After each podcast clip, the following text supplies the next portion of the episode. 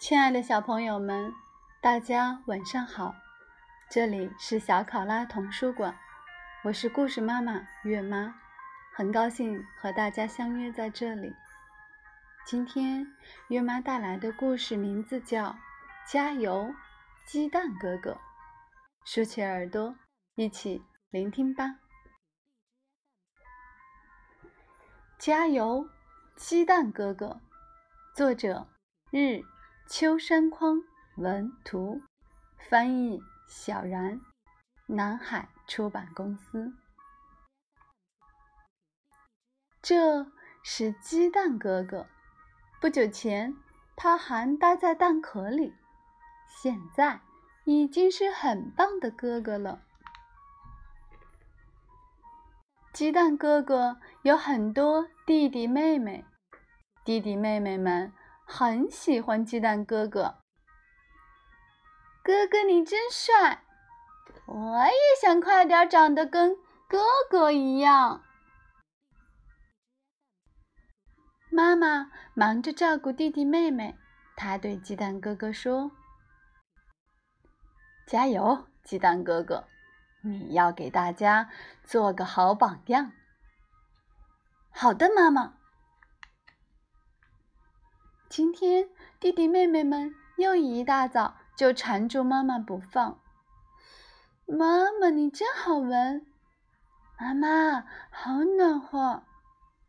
鸡蛋哥哥却不粘着妈妈，他挺起胸，大步往前走。我要去找朋友玩了，你们在家里好好待着吧。不过。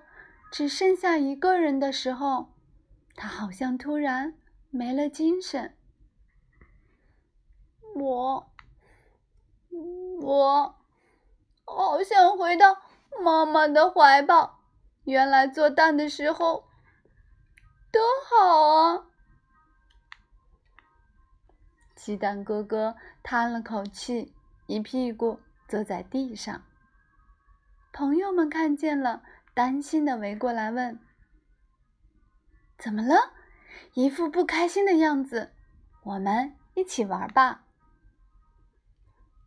现在不想玩，我还想变回原来的蛋。就在大家交头接耳的时候，眼泪已经从鸡蛋哥哥的眼睛里流了出来。嗨！别哭了，我们会帮你的。好嘞，现在就去找替代蛋壳的东西。大家说完，就分头去找。这个太小了，这个太大了，这个可能太重了。合适的东西还真不容易找。大家跑遍了各个角落，拼命的。找啊找，终于 收集到了各种各样的东西。看，替代蛋壳的东西，这下你可以变回蛋了。看这个怎么样？还可以。这个正好。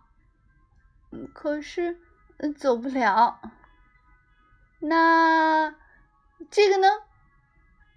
嗯，没有套起来正合适的蛋壳，我可能再也变不回蛋了。各位，你们有没有想过要变回蛋呢？鸡蛋哥哥问。大家一起回答说：“从来没有。”因为好不容易才长大了呀，而且很多原来做不到的事，现在都能做到了。我还要长大，早点长得像爸爸一样强壮。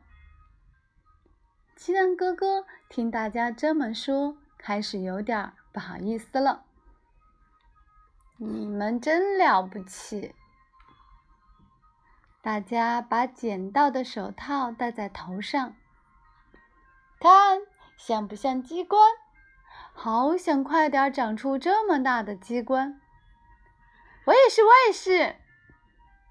就在这时，我也行。